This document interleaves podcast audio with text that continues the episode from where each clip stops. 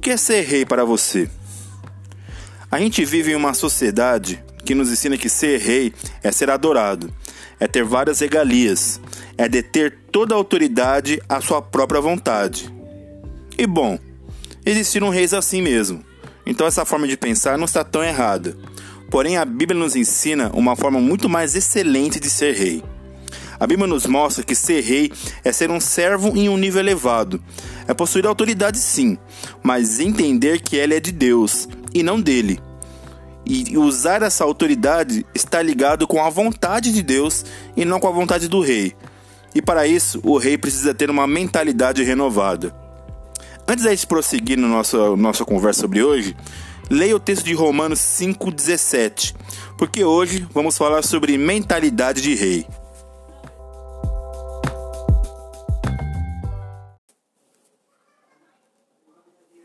Mateus 5, do 13 ao 16. Vós sois o sal da terra, e se o sal for insípido, com que se há de salgar? Para nada mais presta, senão para se lançar fora e ser pisado pelos homens. Vós sois luz do mundo. Não se pode esconder uma cidade edificada sobre um monte, nem se acende a candeia e se coloca debaixo do alqueire, mas no velador, e dá a luz a todos que estão na casa. Assim resplandeçam a vossa luz diante dos homens, para que vejam as vossas boas obras e glorifiquem o vosso Pai, que está nos céus. O que o sal e a luz nos ensinam sobre a mentalidade de rei? O que eles têm em comum? Sim, se você disse que eles são canais para algo, você acertou. O sal, ele realça o sabor do alimento ao qual ele é usado, e a luz ilumina o local onde ela é inserida. Tem uma frase que diz que a luz não foi feita para ser vista, e sim para dar vista. Por isso, que a nossa mentalidade de rei precisa seguir essa lógica. Nós não somos chamados para reinar, para engrandecer quem somos, mas muito pelo contrário, para engrandecer outros, empoderar pessoas através de uma vida de servo. Como a luz ilumina o que precisa ser visto, nós também somos aqueles que facilitam o caminho para que o nosso próximo possa trilhar ele. E como sal, nós realçamos o sabor dos alimentos, ou seja, nós fortalecemos no nosso irmão o caráter de Cristo, para que ele também possa viver nessa dimensão de reinar.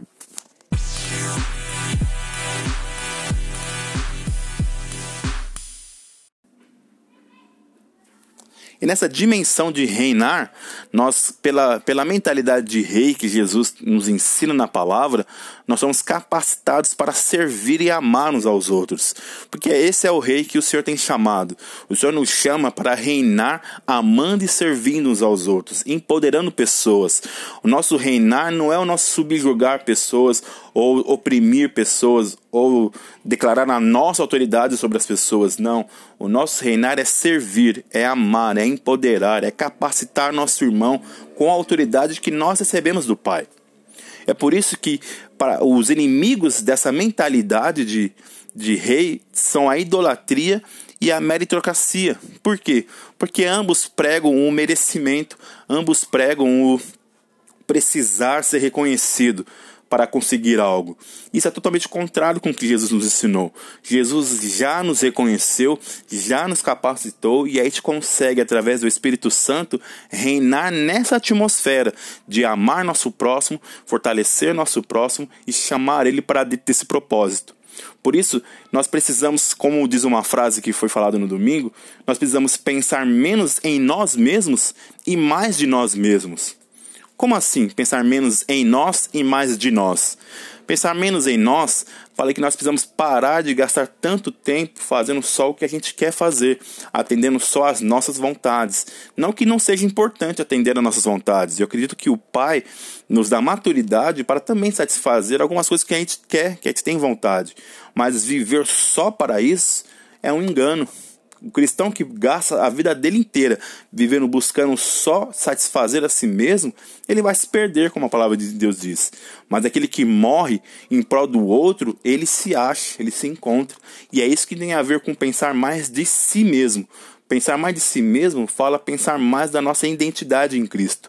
E eu e você somos reis somos salvos, somos os filhos do Pai, somos aqueles que foram chamados para servir e reinar junto com Jesus Cristo até que ele venha e aí só continua aquilo que ele já nos instruiu na eternidade.